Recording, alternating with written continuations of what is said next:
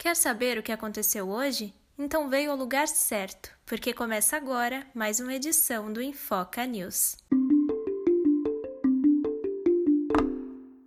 Nesta quarta-feira, 19 de maio, foi a vez do ex-ministro Eduardo Pazuello depor na CPI da Covid.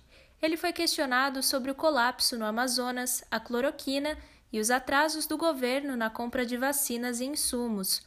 Durante o depoimento, ao tratar das negociações de vacinas com o Instituto Butantan, Pazuello afirmou que o presidente Bolsonaro nunca mandou ele desfazer qualquer contrato.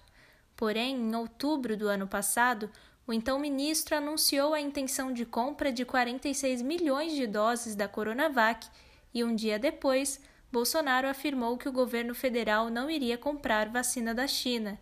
Em um vídeo gravado no mesmo período, quando ainda era ministro da Saúde, Pazuello disse o seguinte: Senhores, é simples assim. Um manda e o outro obedece. Mas a gente tem um carinho, entendeu? Dá pra, dá pra Opa! Tá pintando o clima. Ah, e tem mais. Sobre a crise em Manaus, o general afirmou que a capital amazonense ficou três dias sem os cilindros de oxigênio. A declaração gerou revolta dos senadores, principalmente de Eduardo Braga, que desmentiu o ex-ministro. Uma informação errada, desculpe a expressão, mentirosa não faltou oxigênio no Amazonas apenas três dias, pelo amor de Deus, ministro Pazuello, pelo amor de Deus. Faltou oxigênio na cidade de Manaus mais de 20 dias. É só ver o número de mortes. Além do Ministério da Saúde ser investigado pela CPI, outra pasta do governo foi destaque nos noticiários de hoje: o Ministério do Meio Ambiente. Não sabe por quê? O Enfoca resume para você.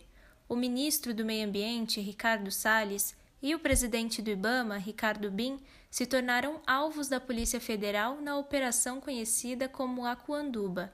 O nome é de uma divindade indígena da bacia do Xingu, que tocava sua flauta para trazer ordem ao mundo.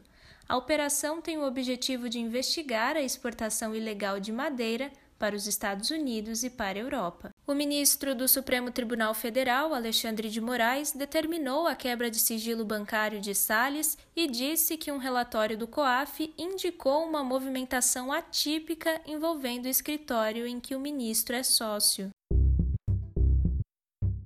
Ricardo Salles se pronunciou e taxou a operação de exagerada e desnecessária. Ele também afirmou que o inquérito da Polícia Federal induziu o ministro Alexandre de Moraes ao erro e negou que tenha cometido crimes. Você está ansioso para chegar logo a sua vez de se vacinar contra o coronavírus? Eu também.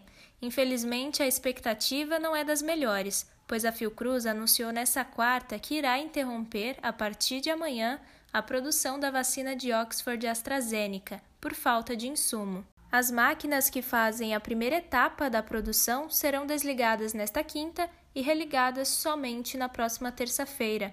A paralisação pode resultar em 2,5 milhões de doses a menos no mês de junho para o Ministério da Saúde. Você acabou de escutar o Infoca News desta quarta-feira. Quer saber mais detalhes de todas essas notícias? Siga o nosso Instagram, Infoca, e confira os posts. Até amanhã! Reportagem e edição de Camila Santos.